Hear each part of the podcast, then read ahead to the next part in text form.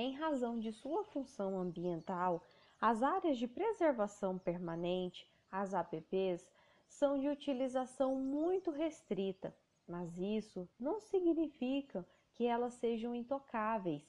É permitido o acesso de pessoas e animais a essas áreas para obtenção de água e para realização de atividades de baixo impacto ambiental. Nas APPs, é autorizada exclusivamente a continuidade das atividades agrosilvipastoris, que seria árvores associadas com cultivos agrícolas e atividade pecuária. Também atividades de ecoturismo e de turismo rural em áreas rurais que foram desmatadas até 22 de julho de 2008. É admitido para agricultura familiar o plantio de culturas temporárias e sazonais na faixa de terra que fica exposta no período de baixa no nível das águas dos rios ou lagos, desde que não retire novas áreas de vegetação nativa e seja conservada a qualidade da água e do solo e protegida a fauna silvestre. Irei citar algumas delimitações das APPs.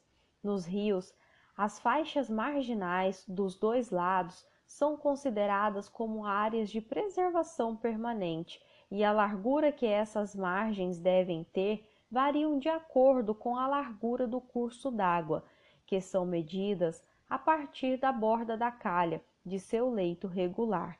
Nos lagos e lagoas naturais localizadas na zona rural, a largura mínima de APP é 50 metros para corpos d'água com superfície inferior a 20 hectares e 100 metros para corpos d'água com superfície superior a 20 hectares.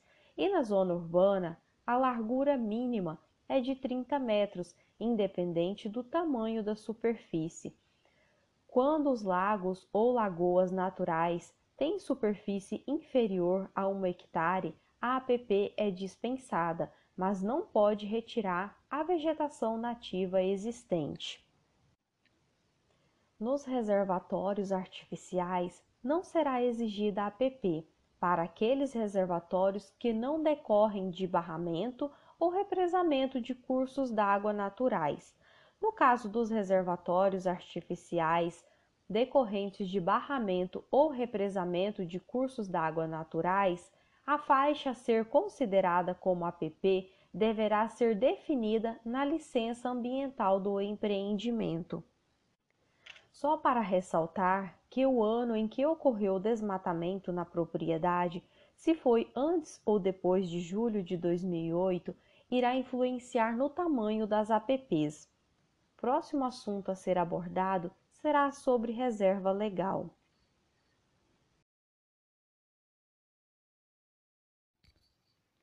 Reserva legal. Todo imóvel rural deve manter área com cobertura de vegetação nativa, a título de reserva legal, sem prejuízo da aplicação das normas sobre as áreas de preservação permanentes, observando os percentuais mínimos em relação às áreas do imóvel, exceto as propriedades que realizaram a retirada da vegetação nativa respeitando os percentuais de reserva legal previsto pela legislação anterior.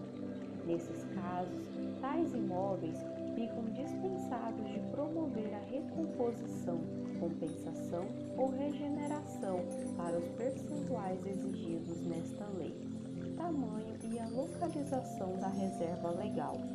A reserva legal representa uma parcela percentual da deve ser mantida com vegetação nativa, sendo restrita a utilização.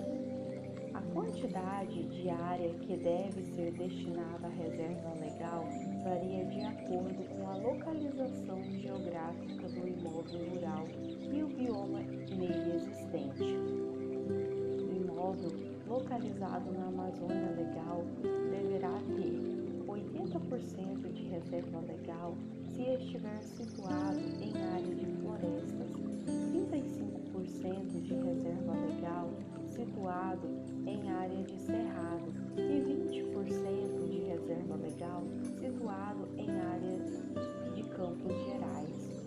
Caso o imóvel esteja na Amazônia legal e nele existam diferentes biomas, haverá uma reserva legal proporcional, considerando separadamente os índices. Este raciocínio pode ser estendido para a situação em que o imóvel esteja localizado parte na Amazônia Legal e parte fora dela.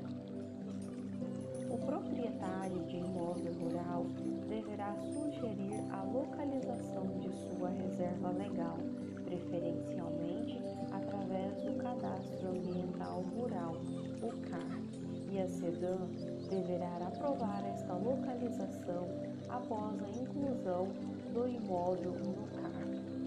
Existem alguns critérios a serem considerados para definir a localização da reserva legal.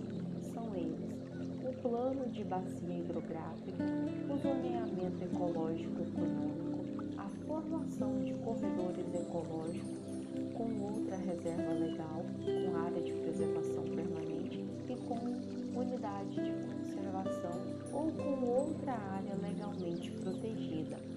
As áreas de maior importância para a conservação da biodiversidade e também as áreas de maior fragilidade. Usos econômicos da reserva legal. A exploração econômica da reserva legal em três formas: manejo florestal com propósito comercial, manejo florestal sem propósito comercial e exploração de produtos não madeireiros.